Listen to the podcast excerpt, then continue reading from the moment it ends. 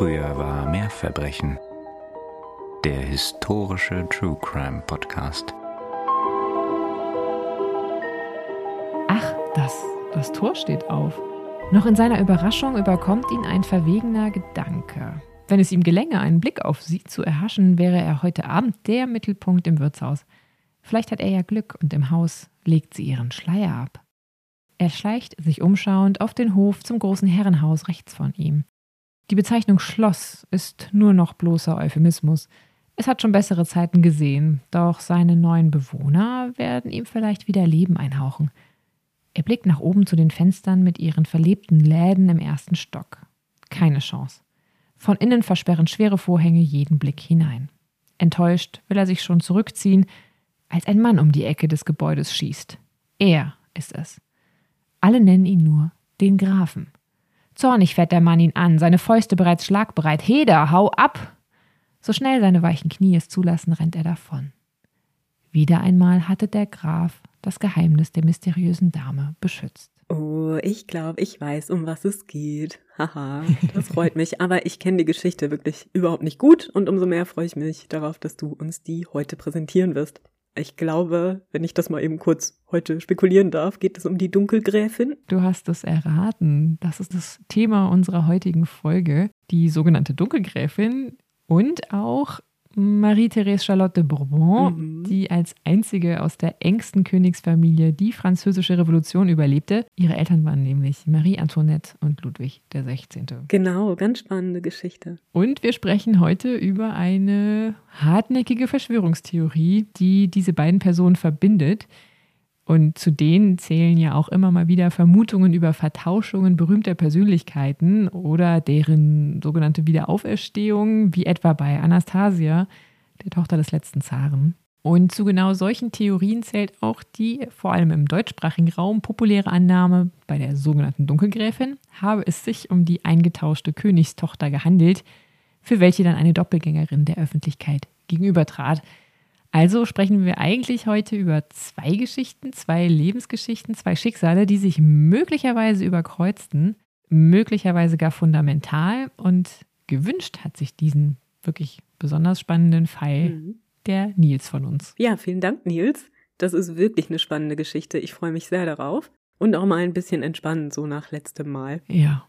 Ja, und wenn ihr wieder Nils uns auch mal einen Fallwunsch zukommen lassen wollt, dann schreibt uns doch gerne eine E-Mail oder schreibt uns bei Instagram. Alle Angaben dazu findet ihr natürlich wie immer in den Show Notes. Ihr kennt das alles schon. Wir wollen euch auch nicht zu lange auf die Folter spannen heute. Aber wir freuen uns auch riesig, wenn ihr vielleicht Lust habt, uns einen kleinen Kaffee auszugeben. Den Weg in unsere Kaffeekasse findet ihr auch in den Show Notes. Ja, und vielen Dank an alle, die den Weg dahin schon gefunden haben und uns so toll unterstützen. Das ist wirklich fantastisch und ermöglicht es uns, diesen kleinen Hobby-Podcast hier zu betreiben. Ja, das rührt uns wirklich immer wieder. Also vielen Dank für eure Großzügigkeit. Ihr seid wirklich toll. Vielen, vielen Dank. Und wir hoffen natürlich auch, bald wieder persönlich auf euch treffen zu können. Also wir hatten ja schon angekündigt, dass wir Ende mhm. April nochmal in der Nähe von München zu einer Lesung unseres Buches sein werden. Wie gesagt, findet ihr genaue Angaben dazu dann in einer der nächsten Folgen. Wir haben die auch noch nicht ganz genau. Also sobald wir die genauen Angaben haben, kriegt ihr sie natürlich Stantepede. Ja, und in diesem Sinne wollen wir dann jetzt auch direkt loslegen. Ich lehne mich zurück mit meinem Heißgetränk und kann es nicht abwarten, diesen spannenden Fall von dir zu hören. Ja, also der ist wirklich überraschend spannend. Ich wusste vor der Recherche auch relativ wenig davon. Ich hatte auch nur den Begriff mal gehört, hatte mal dunkel ein bisschen was dazu gelesen und bin dann auch wirklich total Hals über Kopf festgehangen in der französischen, europäischen Geschichte des 18. Jahrhunderts und habe auch sehr viel gelesen zu den verschiedenen Beziehungen der verschiedenen Adelsgeschlechter und am Ende war ich total ja, durch den Wind, ehrlich gesagt. Aber ich hoffe, ich kann das für euch so ein bisschen so aufdröseln, dass ihr versteht, was für ein Eisberg dahinter steckt und trotzdem der Geschichte gut folgen könnt. Wenn ihr mehr zum Thema wissen wollt, ihr wisst, ihr findet alle Quellen, die ich benutzt habe, dazu in unserer Folgenbeschreibung. Oft wird beim Thema, also der Dunkelgräfin und ihre vermeintlich echte Identität, meiner Meinung nach tatsächlich zu induktiv, also von dem vermeintlichen Rätsel beziehungsweise der Person, von der man ausgeht, dass sie das war, vorgegangen und von dort aus das Pferd aufgezäumt. Das ist zwar, glaube ich, oft ein bisschen spannender oder mutet so an. Das bietet aber meiner Meinung nach auch ziemliche Fallstricke, da es halt einen bestimmten Ton setzt, also so ein bisschen so ein bestimmtes Narrativ. Und daher habe ich mich dazu entschieden, chronologisch vorzugehen und auch deduktiv. Und das ist zwar nicht minder faszinierend, framet den Diskurs aber in meinen Augen deutlich weniger. Deswegen begeben wir uns jetzt in das Jahr 1778, genauer gesagt an den 19. Dezember diesen Jahres. Am späten Vormittag dieses Samstages bringt Marie Antoinette, ihres Zeichens damals Königin von Frankreich, im Schloss Versailles eine Tochter zur Welt. Die Kleine, die auf den Namen Marie-Therese Charlotte getauft werden sollte, benannt nach ihrer Großmutter, der Kaiserin Maria Theresia von Österreich, auch eine sehr bemerkenswerte historische Figur, ist das erste Kind des Herrscherpaares. Offiziell wird sie Madame Royale genannt. Wie ihr ja vielleicht wisst, Marie Antoinette ist sehr engagiert in der Erziehung ihrer Kinder. Das kommt tatsächlich aus ihrer eigenen Erziehung. Also Maria Theresia von Österreich hat sehr, sehr viel Einfluss genommen, also persönlichen Einfluss genommen auf die Erziehung, in einem Ausmaß, das man eigentlich so nicht gewohnt war aus ihren Kreisen. Und Marie Antoinette macht das ihr in einigen Bereichen auch nach. Ludwig XVI. und sie haben schließlich vier Kinder. Das jüngste stirbt jedoch mit elf Monaten und auch der älteste Sohn, den die beiden haben, im Sommer 1789. Also das heißt, am Ende überleben zunächst erstmal nur zwei Kinder. Mhm. Marie-Therese Charlotte wird als sehr pflicht- und standesbewusst, aber auch als liebevoll und sanftmütig beschrieben. Und das Leben der beiden überlebenden Kinder des Königspaares, das nimmt dann eine dramatische Wendung, als die Familie am Morgen des 6. Oktober 1789 gezwungen wird, Versailles zu verlassen, denn wir schreiben ja, wie ihr sicher wisst, die Französische Revolution. Mhm. Ich bleibe in meiner Erzählung jetzt nah an den Erlebnissen von Marie-Therese und ihrer Familie. Das soll aber nicht über die Verantwortung der Krone hinwegtäuschen und über ihre Fehler, die sie gemacht hat. Und auch über die Not auf Seiten derer, für die die Revolution eine Befreiung aus einem ausbeuterischen System versprach. Der König und seine Familie und ein reduzierter Hofstaat, die bewohnen ab sofort dann den Palais de Tuileries, Heute steht dieses Schloss nicht mehr. Es war dort, wo man heute die Tuilerien findet, also den Tuileriengarten, mit dem Louvre verbunden. Auch der vermeintliche Alltag dort im Schloss, der kann nicht über die sich für die Königsfamilie zuspitzende Situation hinwegtäuschen. Und nach einer missglückten Flucht ist ihr Schicksal im Grunde fast drei Jahre nach Verlassen des Schlosses Versailles besiegelt. Eine erste Erstürmung des Tuilerienpalastes, die geht noch glimpflich aus. Der zweiten Erstürmung kann die Herrscherfamilie nur durch eine rechtzeitige Flucht in die Räumlichkeiten der Nationalversammlung entkommen. Diese tagt damals nicht weit entfernt in der ehemaligen königlichen Reithalle. Ludwig XVI. und seine Familie mitsamt der jüngsten Schwester des Monarchen, Madame Elisabeth und einige wenigen Begleitende werden schließlich am Montag, dem 13. August 1792 um 7 Uhr abends in den Temple, das ist die ehemalige Anlage der Templer bei Paris, gebracht. Dort leben sie fortan unter Bewachung. Und der Ton der Bewacher gegenüber den Eingesperrten, der ist wie zu erwarten sehr rau und wird auch mit zunehmender Radikalisierung der Revolution immer rauer. Schließlich werden sie mehrmals am Tag durchsucht. Zunächst dringen immer noch Nachrichten immer mal wieder zu der Familie durch, und immer wieder können sie von außerhalb des Turmes, in dem sie nun leben, und der Temple-Mauer, wenn sie unter Bewachung an die frische Luft mal gelassen werden, in den Hof, Beschimpfungen und auch Gewaltbereitschaft ihnen gegenüber oder gar Versuche, ihr Gefängnis zu erstürmen, vernehmen. In ihren Memoiren beschreibt die mittlerweile 13-jährige Marie-Therese diese Zeit sehr, sehr anschaulich. Natürlich kann ich nicht sagen, wie viel davon der Wahrheit entspricht und wie viel auch ausgeschmückt ist, um später Mitleid für den König und seine Familie und wiederum Antipathie für die Revolutionäre zu erzeugen. Aber wer hier mal reinlesen möchte, dem habe ich eine digitalisierte Version in den Quellen verlinkt. Am 21. Januar 1793 wird zunächst Marie-Therese Charlottes Vater hingerichtet, der König. Dann wird im Sommer der achtjährige Dauphin, also der Thronfolger, ihr Bruder, von der restlichen Familie getrennt. Er soll sich dagegen sehr gewehrt haben, so beschreibt es die Schwester. Hm. Die Mutter soll vollkommen verzweifelt gewesen sein. Die werden zwar getrennt voneinander, aber befinden sich noch im selben Gebäude. Das heißt, man bekommt ein bisschen voneinander mit, aber man sieht sich in der Regel nicht mehr. Vieles davon ist tatsächlich etwas, was man hört, was man wahrnimmt, Geräusche. In der Folge soll dann auch der Junge misshandelt und auch unter Alkoholeinfluss gestellt worden sein und er verwahrlost zusehends und seine Gesundheit leidet. Das hatte man wohl auch mit dem Jungen angestellt, in Anführungszeichen, um ihm Aussagen zu entlocken und ihn zu Aussagen zu bringen, die seine Mutter diskreditieren.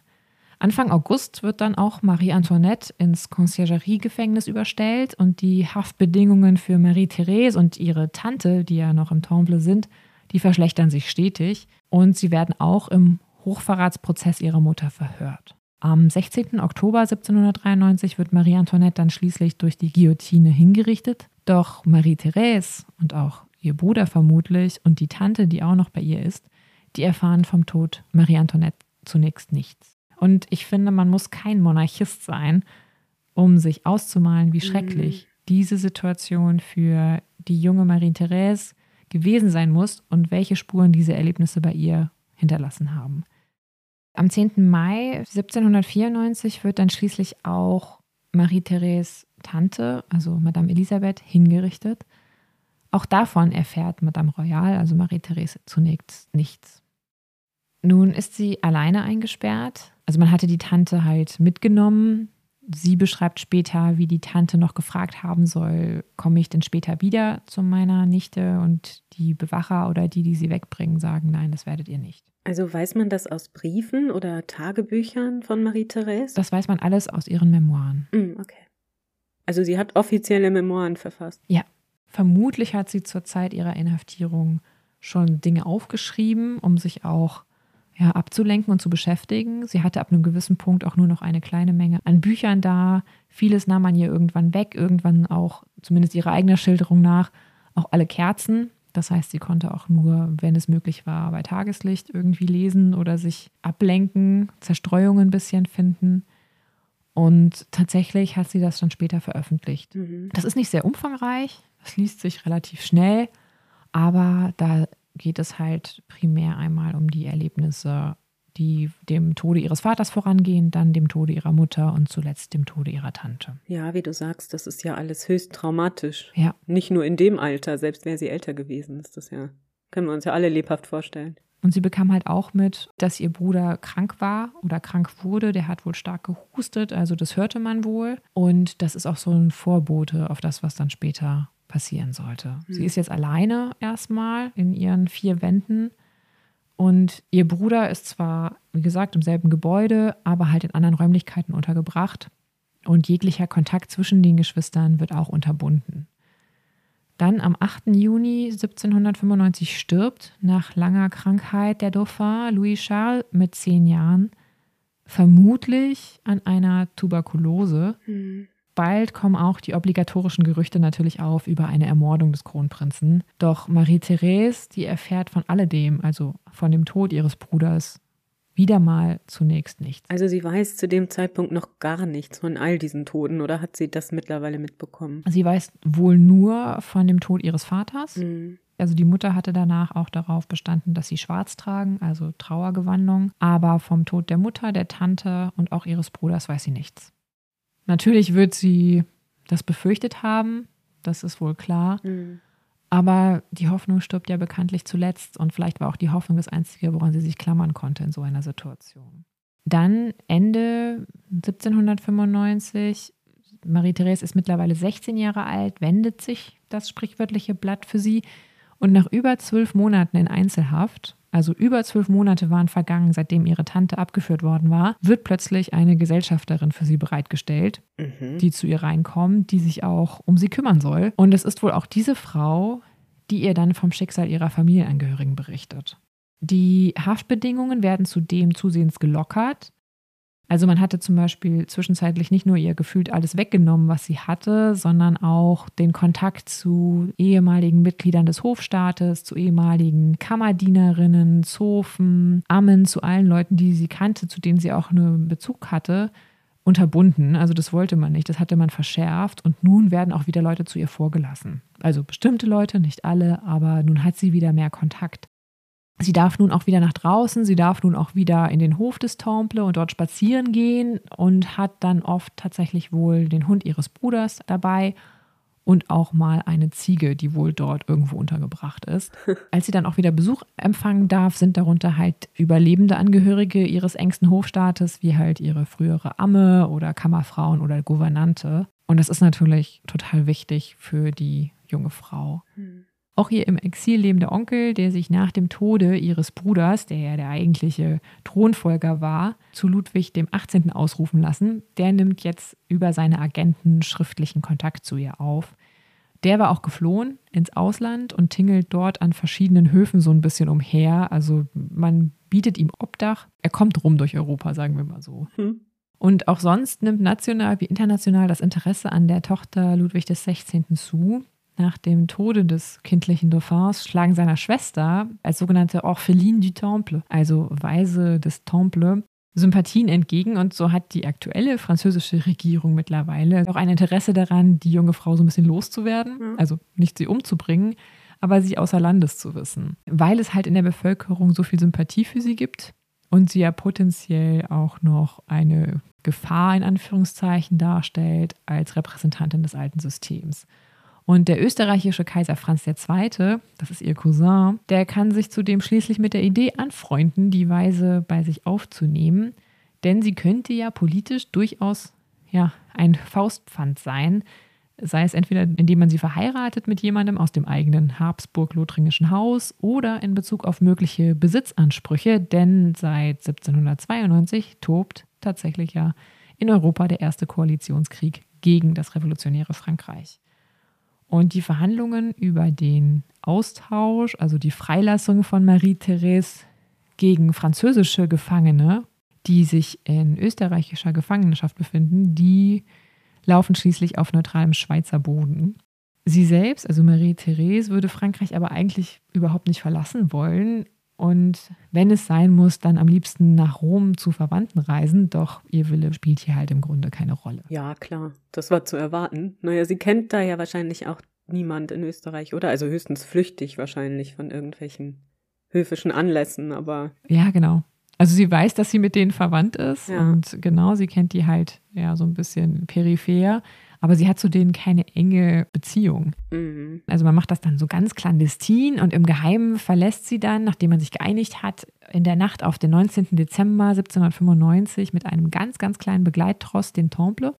Und das erste Ziel dieser Gruppe ist die Grenzstadt Hüningen bei Weil am Rhein. Auch hier nochmal der Hinweis, die junge Frau ist halt einfach nicht irgendwer. Sie ist das einzige noch lebende Kind des französischen Königs, also des letzten französischen Königs des Ancien Regime. Und es gibt auch damals Menschen, die die Ansicht vertreten, dass sie ein Anrecht auf den Thron haben könnte, mhm. sofern man das salische Recht, wonach Frauen von der Thronfolge ausgeschlossen seien, aufhebt und auch den Anspruch ihrer Onkel in Frage stellt. Aber nach der Revolution scheint irgendwie alles möglich und denkbar. Dementsprechend gefragt war sie dann auch auf dem Heiratsmarkt des europäischen Hochadels und sie verfügt über ein nicht unwesentliches Vermögen, theoretisch zumindest, denn ihr gehörte eigentlich jetzt auch die Mitgift ihrer Mutter als Erbe. Diese war aber tatsächlich, obwohl die Hochzeit mit dem König, also Ludwig XVI., schon einige Zeit zurücklag, war Marie Antoinette ihre Mitgift nie ausgezahlt worden von den Österreichern. Aha. Und es war eine nicht unwesentliche Mitgift, die jetzt eigentlich Marie-Therese Charlotte gehörte. Die Habsburger verfolgten daher halt eine hier ganz eigene Interessen, genauso wie die Franzosen um Marie-Therese Charlottes Onkel.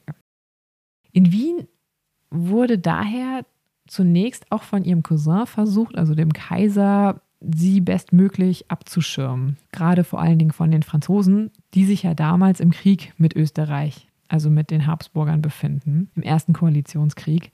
Doch als dann klar wird, dass sie gemäß dem Wunsch ihres Onkels ihren Cousin Louis Antoine d'Artois, also den Herzog von Angoulême, heiratet, dann verliert Franz II. so das Interesse an ihr, weil der hatte natürlich selbst Pläne mit ihr und als er merkt, daraus wird nichts, findet er sie nicht mehr ganz so interessant. Und widerwillig zahlt er schließlich auch Marie-Therese zumindest die Zinsen ihres Vermögens aus. Super. Ja, also er war da so ein bisschen knausrig unterwegs. Und am 4. Mai 1799 verlässt sie dann auch wieder den Wiener Hof. Ihr Ziel ist zunächst Mitau im heutigen Lettland wo damals ihr Onkel Ludwig XVIII. untergekommen war. Und sie kann es nicht abwarten, ihre französischen Verwandten wiederzusehen, zu denen sie sich offenbar immer mehr hingezogen gefühlt hat als zu der Familie ihrer Mutter. Dies kommt ihrem Onkel auch sehr recht, der die Sympathien, die in Frankreich für seine vollweise Nichte herrschen, für die eigenen Interessen halt nutzen möchte. Am 10. Juni heiratet Marie-Thérèse dann in Mitau ihren Cousin, den Sohn eines weiteren Bruders ihres Vaters. Denn Ludwig der 18., der hat keine eigenen Kinder. Daher ist damals schon wahrscheinlich, dass der andere Bruder Karl als nächster König wird und somit dann sein Sohn, mit dem Marie-Therese nun verheiratet wird, zum Thronfolger aufsteigt. Somit bleibt, und das war wahrscheinlich die Hoffnung, die Legitimität und das Vermögen der Bourbonen in der Familie. Aus dieser Thronfolge sollte dann dank der Juli-Revolution von 1830 zwar nichts werden, aber das ist eine andere Geschichte. Mhm. Und Marie-Therese und ihren Mann, die verbindet tatsächlich wohl eine ehrliche Zuneigung. Die folgenden Jahre ihres Lebens, die sind dann aber auch sehr unstet, denn der Hofstaat um Ludwig XVIII., der zieht von einem Asyl zum nächsten, während Napoleon dann irgendwann Europa für immer verändern sollte. Und erst 1814 kehrt Marie-Therese mit ihrem Onkel als nun anerkannten König nach Frankreich zurück und macht sich in der Folge sehr um die Restauration dort verdient und am 19. Oktober 1851 nach einem langen Leben stirbt sie.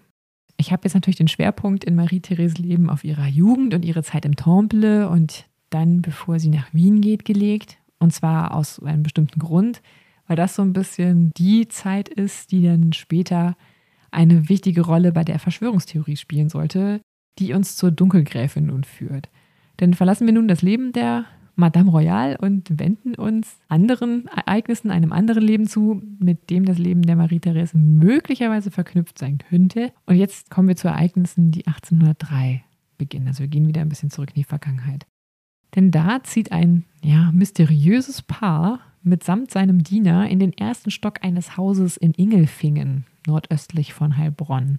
Und mysteriös ist das Paar, da niemand es kennt und sie sich sehr zurückziehen. Beispielsweise darf auch ein engagiertes Zimmermädchen seiner Arbeit nur unter rigiden Regeln nachgehen, was Zeit und Umfang der Dienste betrifft. Und die Frau, für die sie arbeitet, die bekommt sie gar nicht zu Gesicht. Und wenn diese wiederum mit ihrem Begleiter das Haus mal für einen Spaziergang oder eine Ausfahrt verlässt, dann verhüllt sie sich stets mit einem Schleier oder einer Brille. Der Mann, der tritt sehr vornehm auf und scheint auch eine gewisse Nähe zum französischen Adel zu haben. Also das wird auch dann schnell so über ihn geredet. Doch bevor die Einheimischen noch mehr über dieses sonderbare Paar herausfinden können, reist es mitsamt dem Diener im März 1804 wieder von heute auf morgen ab. Danach scheinen sie umherzuziehen und in verschiedenen deutschen und österreichischen Städten unterzukommen, bis die drei dann am 7. Februar 1807 in der Stadt Hildburghausen auftauchen. Die liegt im heutigen Thüringen und gehört damals zum Herzogtum Sachsen-Hildburghausen. Die nächsten drei Jahre logiert das ominöse Paar mitsamt dem Diener in diversen Häusern vor Ort, ehe es am 30. September 1810 in das Schloss von Eishausen zieht. Das ist etwas südlich von Hildburghausen und Schloss klingt jetzt so ein bisschen prunkvoller, als es ist. Es ist wohl damals eher in so einem runtergewirtschafteten Zustand. Es steht Leute leider nicht mehr, aber es handelte sich um ein rechteckiges Gebäude mit drei Geschossen plus Dach. Mhm. Also es ist jetzt nicht so schlossartig, wie wir das jetzt aus den Schlössern, die wir eben gehört haben, dem Tuilerienschloss oder Versailles oder auch der Wiener Hofburg irgendwie vielleicht im Kopf haben, sondern das ist sehr, sehr schlicht und wie gesagt auch nicht in einem sehr na, vorzeigbaren Zustand unbedingt. Umso glücklicher ist man, dass man jetzt einen Mieter gefunden hat, der dort einziehen kann und für den dann es wohl auch ein bisschen wieder hergerichtet wird, den Innenausbau bzw. Die, die Verschönerung des Inneren will der Mieter wohl selber vornehmen. Und der Mann, der das Schloss anmietet, der nennt sich Vavel de Versailles über den Namen der Frau wird aber nichts bekannt. Und aufgrund seines Gehabes, wir haben ja schon gehört, man vermutet, er hat irgendwie ein bisschen so eine Verbindung zum französischen Adel, nennt man ihn in der Bevölkerung relativ bald nur noch den Grafen.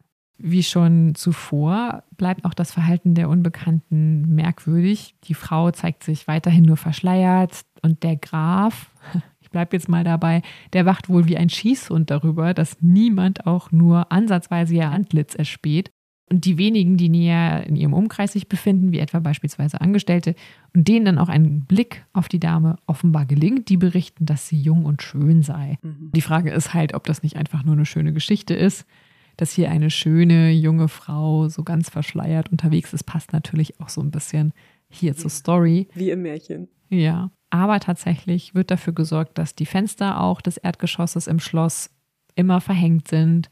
Zudem sind alle angehalten, sich im Schloss, und das trägt auch so ein bisschen zu dem Eindruck der Merkwürdigkeit bei, alle sollen so still wie möglich sein. Also es wird sehr viel Wert auf Ruhe gelegt. Ob das jetzt hier immer so die Dame ist, die das gerne hätte, oder ob das nicht auch der Graf ist, das wird nicht so klar. Nur zu sehr, sehr wenigen Menschen pflegt der vermeintliche Graf auch Kontakt vor Ort. Die beiden erhalten aber regelmäßig Zeitungen und auch Briefe, also Post. Das Paar hat wohl auch einen immer wiederkehrenden Tagesablauf. Also sie stehen sehr, sehr, sehr, sehr früh auf und machen damit tatsächlich heutigen Influencer Tipps und Tricks, die um 5 Uhr aufstehen, alle Ehre. Und dann unternehmen sie gegen 10 Uhr einen Ausflug mit der Kutsche und sind ansonsten viel mit Zeitungslesen und so etc. beschäftigt. Insgesamt zeugt der Lebensstil der beiden von einer gewissen Solvenz, also Geld scheint hier kein Problem zu sein, obwohl niemand weiß, woher das Geld kommt. Denn zum Beispiel die Kleider der vermeintlichen Gräfin, die sind stets nach der neuesten Mode zugeschneidert und die zeugen halt davon. Der Graf hat darüber hinaus auch noch einen Hang zur besonderen Reinlichkeit. Also er möchte immer, dass alles sehr, sehr sauber ist. Und als sich dann das ominöse Paar 1826 ausweisen soll, und das hat damit zu tun, dass das Herzogtum Sachsen-Hildburghausen nun an das Haus Sachsen-Meiningen gegangen ist, aufgrund einer Erbschaft, weigert sich Vavel de Versailles, sich auszuweisen und auch seine Begleitung auszuweisen. Und er kommt damit tatsächlich durch. Denn schließlich reicht den Behörden ein Schutzbrief, den der Herzog von Sachsen-Hildburghausen dem Grafen schon 1824 ausgestellt hatte.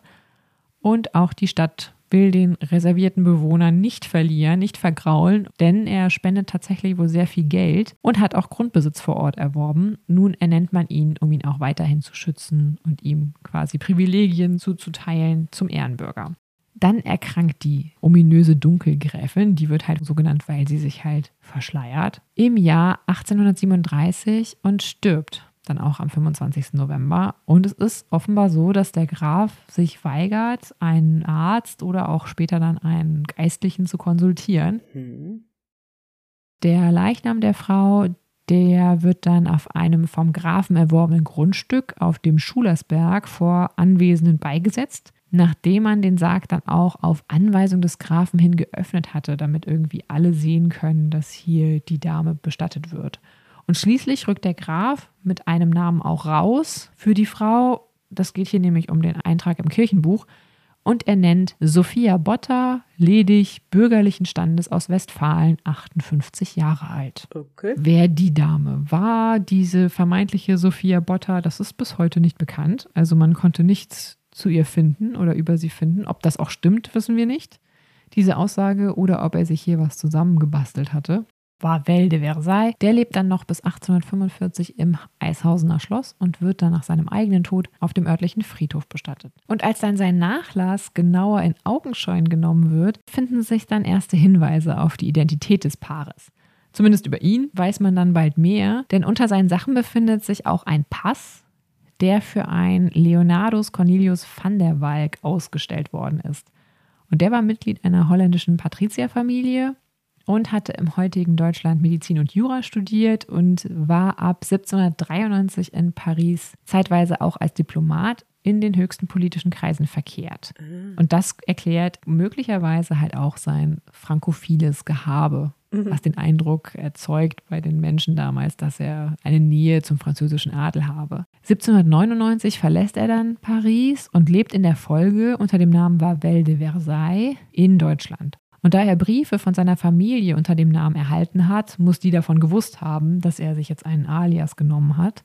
Über Van der Walks Begleiterin lässt sich leider nicht wirklich was Stichhaltiges herausfinden, was dann auch den zahlreichen Theorien keinen Abbruch tut, sondern diese befeuert. Denn halt, wie schon gesagt, Spuren von einer Sophia Botta aus Westfalen, die finden sich nicht.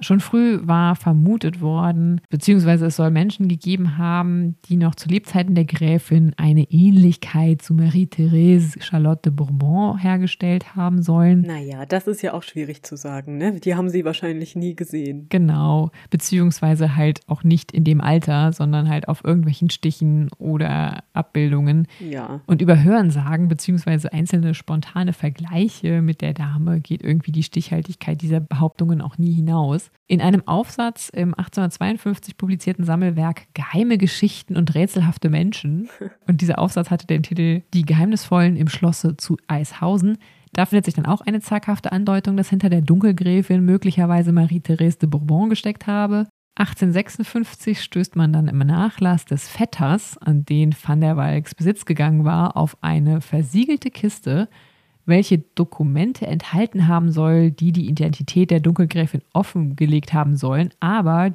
diese Dokumente, die werden, bevor sie jemand in Augenschein nehmen kann, der das dann auch für die Nachwelt erhält, beziehungsweise an die Nachwelt kommuniziert, die werden von einem Verwandten auf Wunsch von Van der Walk, den hatte er wohl hinterlassen, verbrannt. Das heißt, wir haben diese Dokumente nicht, das ist auch alles hier noch Hören, Sagen und hat natürlich dazu beigetragen, dass diese Geschichte so aufgebauscht wurde, weil jetzt immer alle gesagt haben, okay, es gab diese Dokumente, die sind aber zerstört worden, weil die waren total krass. Das, was die enthüllt hätten, wäre umso größer, ein umso größeres Geheimnis.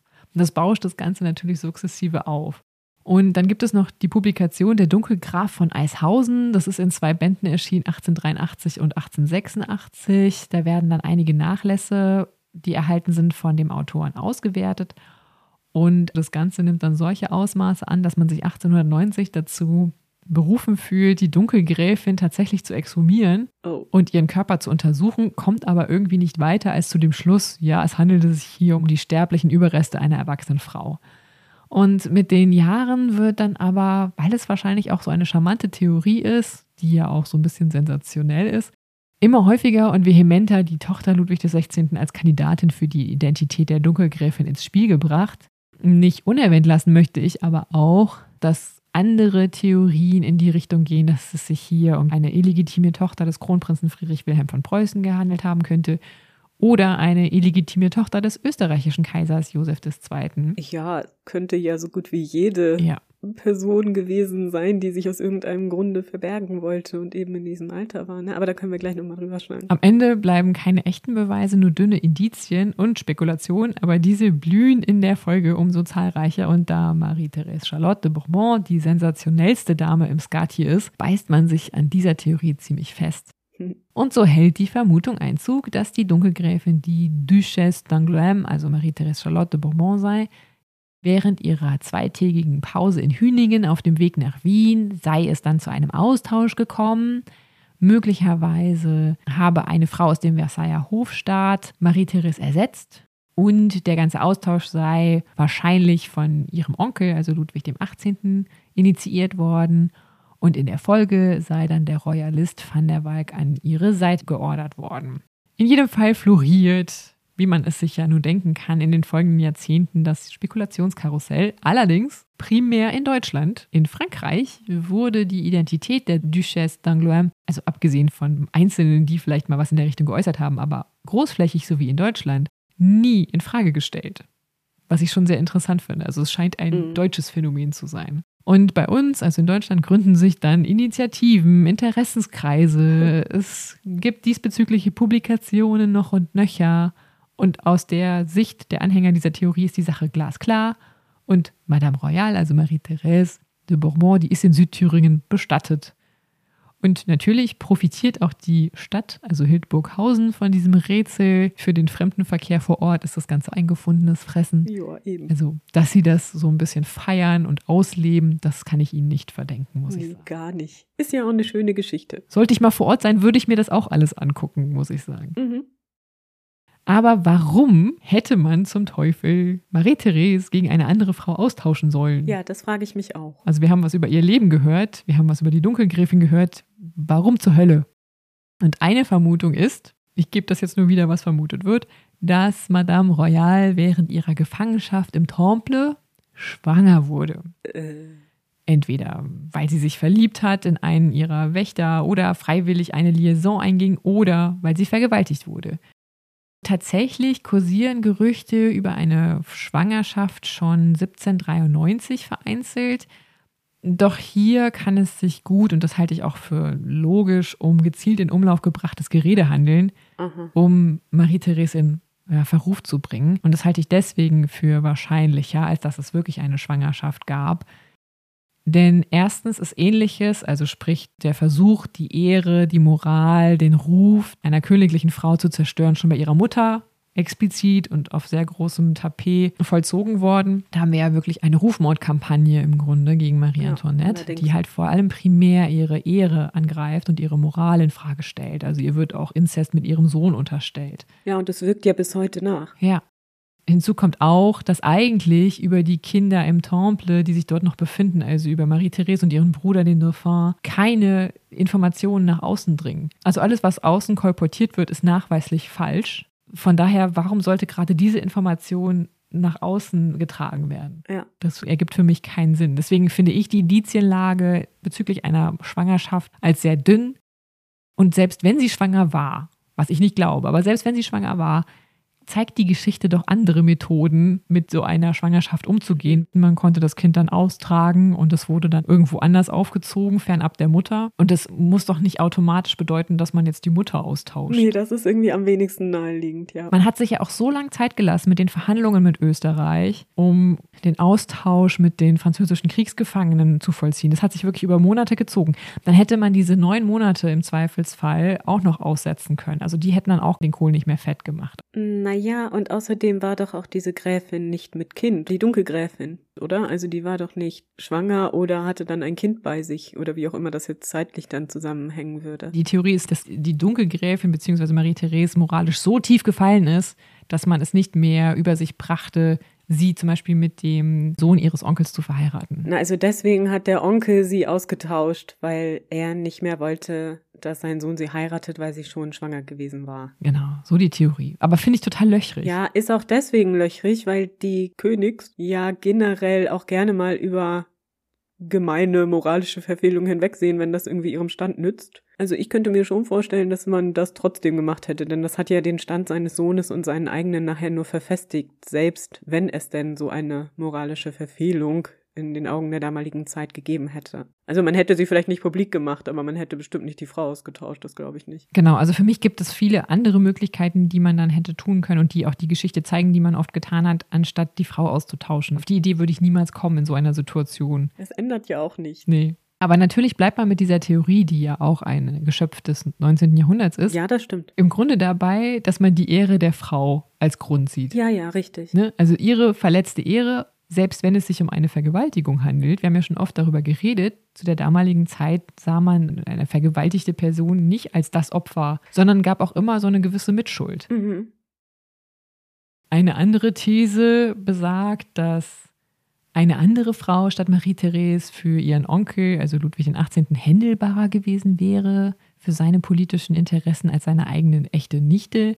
Aber auch da finde ich, es war sie ja auch vorher. Also was war an ihr bitte nicht händelbar oder was Ja, war an genau. ihr irgendwie störrisch? Sie hat ja immer bewiesen und so hat ihre Mutter sie auch beschrieben. Das ist ja das Witzige.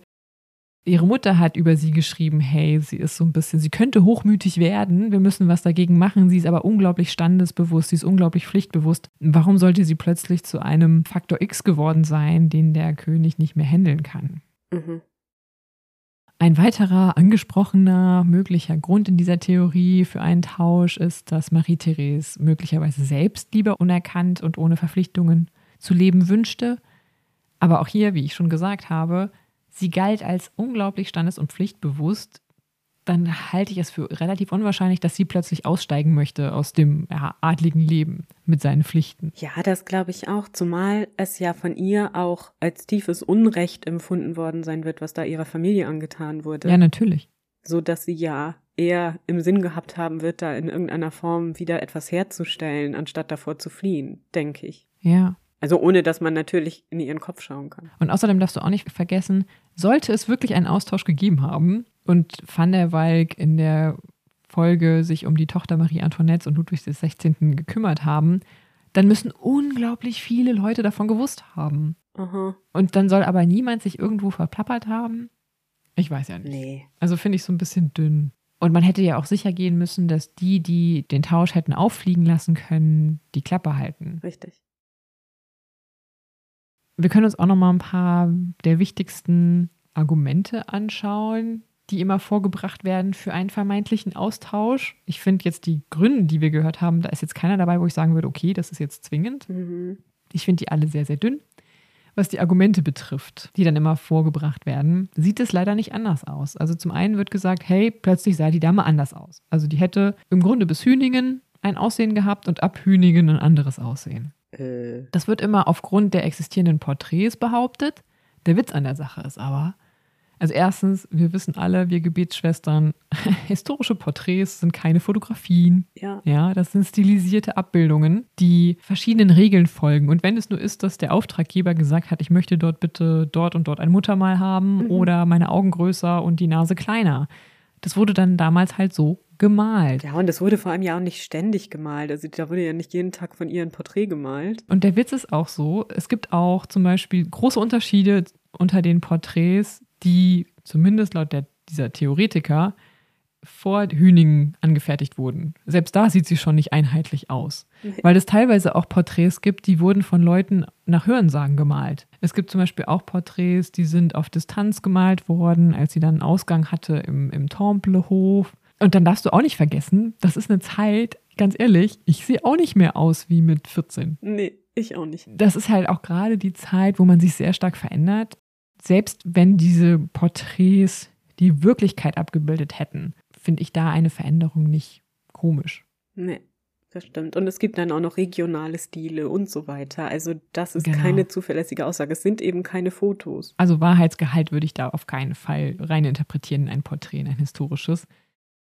Dann wird noch immer als Argument gebracht, früher sei sie blond gewesen und die Duchesse d'Angoulême, die sei aber brünett. Boah, ist mir genauso gegangen. Erstens das. Es ist auch tatsächlich so, dass auch schon im Temple oder vor der Zeit im Temple berichtet wurde, dass ihr Haar langsam nachdunkelt bzw. abdunkelt. Ja, das ist ja ganz oft so. Gerade, wie gesagt, bei mir war das auch so. Ich war als Kind total blond und dann jetzt ist es halt so dunkelblond. Also, d- also das finde ich überhaupt kein Argument. Und die Anhänger in der Austauschtheorie, die wollen auch eine Wesensveränderung bei der Duchesse d'Angoulême nach ihrer Ankunft in Wien festgestellt haben. Sie soll sich jetzt anders verhalten haben, als von ihr erwartet wurde. Und das finde ich einen wichtigen Punkt. Ob das so wirklich stimmt, daran darf gezweifelt werden. Und selbst wenn sie sich anders verhalten hätte, darfst du nicht vergessen, was sie erlebt hat in den Jahren zuvor. Und hinzu kommt auch noch, sie wurde hochstilisiert zu der Weisen vom Temple. Man kann fast schon, finde ich, von so einer parasozialen Beziehung sprechen. Die Leute hatten alle ein Bild von ihr, von dieser armen, weisen, devoten, pflichtbewussten jungen Frau, die hier im Temple gefangen gehalten wird. Und dann treffen sie auf eine Frau, die eher reserviert ist und zurückhaltend und so ein bisschen spröde würde man jetzt vielleicht noch norddeutsch sagen. Aber auch das finde ich überhaupt nicht komisch oder unverständlich, denn in der Zwischenzeit hat die junge Frau ziemlich viel Schreckliches erlebt. Die Stilisierung vorher war meiner Meinung nach eine Überhöhung und entsprach nie der Realität. Und drittens ist sie auch schon von ihrer Mutter als Kind als unglaublich, ja, fast schon zu pflichtbewusst beschrieben worden. Mhm. Und eigentlich findet sich genau das auch im Verhalten später wieder. Ich finde gar nicht, dass sie sich so anders verhält. Manche beschreiben sie dann halt als sehr distanziert und auch ernst, aber genau das, wie schon gesagt, war ihr auch als Kind schon nachgesagt worden. Und die österreichische Familie, zu der sie jetzt kommt, die kennt sie gar nicht so Nee, richtig. eben. und sie weiß noch gar nicht, was sie tun soll, weil sie ist jetzt ein politischer Spielball ihrer Verwandten. Hinzu kommt noch, dass alle, die auf sie treffen, die wollen natürlich ihr erstens kondolieren und auch dauernd über ihre Zeit im Temple sprechen. Ganz ehrlich, wenn ich das erlebt hätte, was sie erlebt hat, möchte ich da eigentlich nicht nochmal dauernd drüber reden. Und ich finde, es wundert auch wenig, dass sie da so ein bisschen reserviert ist und ein bisschen schmallippig. Naja, und dann kommt es ja auch noch auf den Kontext dieser Quellen an. Ne? Also was wollten die Menschen denn damit eigentlich bezwecken? Also ist das sind das Tagebucheinträge, Beobachtungen, wie sie ist, oder sind das Briefe oder Ja, es sind teilweise Briefe, aber auch da, finde ich, wird ganz oft irgendwie deutlich, dass die Leute einfach auch eine Vorstellung vorher vor ihr hatten, die nie der Realität entsprochen hatte. Oder die hatten sie mal flüchtig irgendwann bei, bei höfischen Zeremonien gesehen als Kind. Und wie gesagt, zum Glück ist man auch im Zweifelsfall nicht mehr so, wie man als Kind oder junge Ja. Jugendliche war, weil man verändert sich ja auch, man macht ja auch Erfahrungen. Und dann ist es noch so, und das wird auch oft als Argument der, der Anhänger in der Vertauschungstheorie vorgebracht, dass Marie-Therese, die habe sich ja in Wien unglaublich zurückgezogen vor allen möglichen französischen Bekannten und habe zu denen plötzlich Distanz gepflegt. Und das sei deswegen, weil sie Angst gehabt habe, dass der Tausch von denen erkannt wird. Aber erstens stimmt das nicht so richtig. Also sie hatte dann später auch Kontakt zu alten Freundinnen, die sie noch aus Versailles kannte, also Mitglieder ihres ehemaligen Hofstaates. Und zunächst war es auch tatsächlich so, dass Franz II., also ihr Cousin, mhm. versucht hat, sie zu isolieren, weil er erstens nicht wollte, dass sie so viel mit den Franzosen abhängt, mit denen stand er schließlich im Krieg und er sich noch nicht so sicher war, zu welchem Fähnchen sie so ausschlägt. Und der hat sie so sehr isoliert. Und später hat sie dann aber auch Kontakt, wie gesagt, zu alten Weggefährten. Deswegen auch hier finde ich, sehe ich noch nicht den Grund dafür darin, dass die Dame nicht möchte, dass erkannt wird, dass sie gar nicht die richtige Marie-Therese ist. Ein anderes Argument für die Vertauschung, da wird auch gerne angeführt, die Duchesse d'Angloem, die habe dann später jene Menschen, die später auftauchten und behaupteten, ihr verstorbener Bruder zu sein, nie empfangen wollen. Also es gab tatsächlich hinterher Männer, die behaupteten, also Hochstapler, die behaupteten, sie seien der tote Dauphin. Mhm. Und den umgab natürlich auch ein Riesenrätsel. Wir haben ja schon gehört, es kam auch schnell auf, dass er vergiftet wurde und nicht eines natürlichen Todes starb. Und genauso gab es auch schnell die Verschwörungstheorie, er ist gar nicht tot.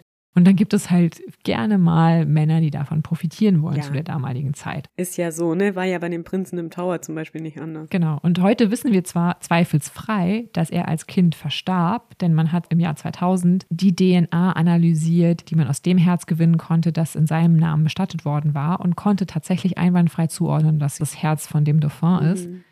Deswegen wissen wir heute ganz eindeutig, dass er im Temple starb als Kind. Aber wie gesagt, damals tauchen immer wieder Männer auf, die das behaupten, er zu sein. Ich kann aber nicht Marie-Therese verdenken, dass sie also erstens wahrscheinlich ziemlich sicher war, dass ihr Bruder tot ist, weil sie hat ja seine Krankheit hören können. Also sie hat ja hören können, wie schlecht es ihm ging. Zweitens war sie sicher von dieser Erfahrung immer noch traumatisiert, könnte ich mir vorstellen.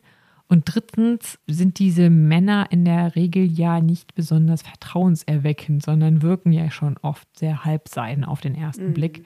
Und von daher kann ich ihr nicht verdenken, dass sie die nicht sehen will. Ich sehe auch hier keinen Grund darin, dass sie vielleicht nicht wollte, dass ihr vermeintlicher Bruder erkennt, dass sie gar nicht die Schwester ist. Das wird dann immer vorgebracht. Nein, das hätte der doch auch gar nicht erkannt nach all der Zeit. Das ist ja Quatsch.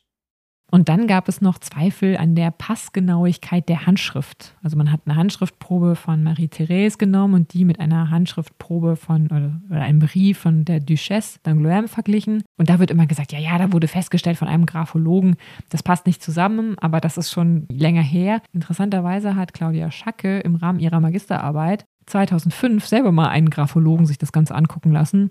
Und der kommt zum Ergebnis, dass beide Briefe sehr wohl zueinander passen und von ein und derselben Person stammen können. Mhm. Also finde ich dieses Argument schon ziemlich schnell entkräftet. Zudem, und das finde ich, ist am Ende das Zünglein an der Waage, das große Zünglein an der Waage, die WegbegleiterInnen von Marie-Therese, die sie sowohl aus ihrer Kindheit als auch aus dem Temple kannten, die haben niemals Zweifel an der Identität der Duchesse geäußert, wenn sie sie später getroffen haben. Und die müssen es ja am besten gewusst haben. Denen wäre das doch aufgefallen. Ja, richtig. Und schon eingangs aufgeworfen, diese vermeintlichen Beweise, die wurden immer nur dann gefunden, in Anführungszeichen, manche würden sagen, ich vielleicht auch eher konstruiert, wenn man von der Annahme eines Tausches ausgeht und das auch unbedingt wahrhaben möchte. Ich finde, das wirkt unglaublich gezwungen und erzwungen. Und mittlerweile leben wir in Zeiten der DNA-Analyse und verfügen über Möglichkeiten, die es Anfang des 19. Jahrhunderts noch nicht gab.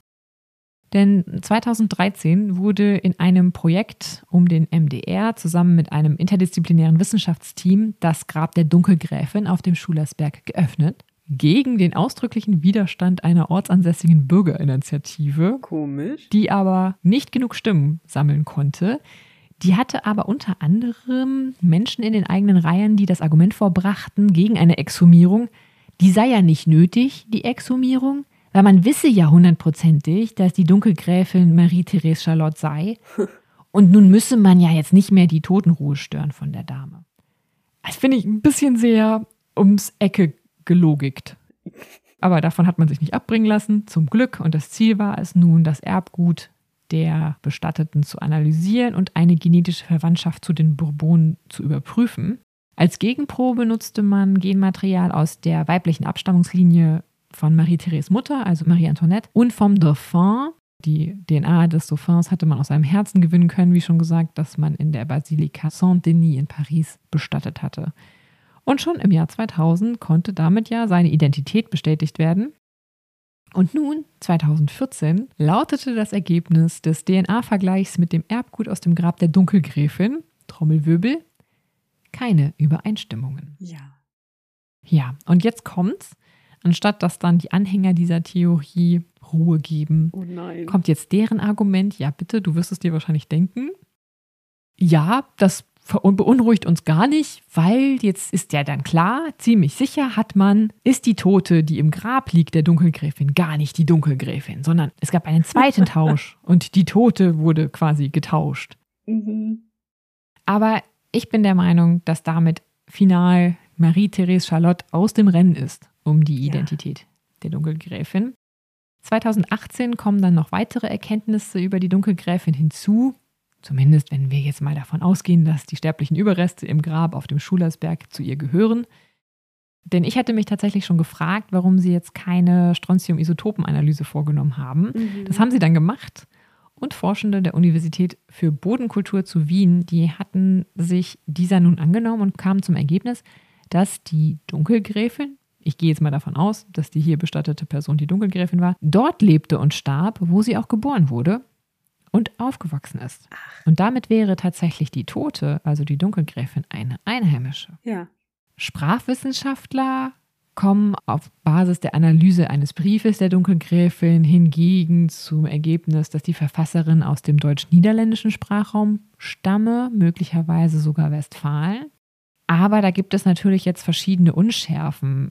Es könnte trotzdem auch beides zusammenpassen. Also es könnten zum Beispiel ja die Eltern der Verfasserin aus dem Sprachraum stammen und das Ganze hat dann auf ihren Sprachduktus abgefärbt. Oder möglicherweise hat Van der Walks Sprechart auf sie abgefärbt, weil der kam ja Genau. nachweislich aus dem Ja. niederländischen Sprachraum. Aber natürlich werden die Verschwörungstheoretiker hier eine Bestätigung dafür finden, dass die Frau im Grab eine Einheimische ist und nicht die Dunkelgräfin. Aber ich will mich gar nicht weiter auf diesen Faden bewegen. Denn für mich persönlich ist sicher, die Dunkelgräfin ist nicht Marie-Therese Charlotte. Schon deshalb, weil es für mich auch in ihrem Leben, und deswegen habe ich damit auch angefangen, keinen Moment gibt, der wirklich auf einen Austausch hindeutet. Doch wer die Dunkelgräfin nun wirklich war, und es gibt ja einige Punkte, die wirklich mysteriös sind in ihrem Leben, das will ich überhaupt nicht verneinen. Im Gegenteil, das ist ja ein unglaublich spannendes Ja. Rätsel. Das bleibt ungebrochen ein faszinierendes. Ja. Tolle Geschichte, wirklich spannend. Ich habe bisschen wie so ein Rätselfall, ne? Also Ja. wer könnte es sein und könnte sie es gewesen sein oder so? Ich finde ganz spannend daran, dass man das jetzt unbedingt da hineingeheimsen wollte, ne? Also Ja. unbedingt die Marie-Therese, weil es die spektakulärste Kandidatin wäre. Man kann sich ja auch noch so viele andere Kandidatinnen vorstellen oder hätte sich vorstellen können vor der DNA-Analyse. Ja, Ja, also es hätte ja auch eine andere französische Adelstochter sein können, zum Beispiel. Ich meine, es wurden ja nicht nur die königlichen Herrschaften da guillotiniert. Also ja, ganz spannende Geschichte. Und wie gesagt, auch was denn wirklich hinter diesem Verhalten dieses Paares steckte. Ich meine, vielleicht wollten sie einfach so ein bisschen äh, anders leben als andere Menschen. Es sei ihnen ja gegönnt, ne? Vielleicht hatte Ja. die Dame auch eine Krankheit.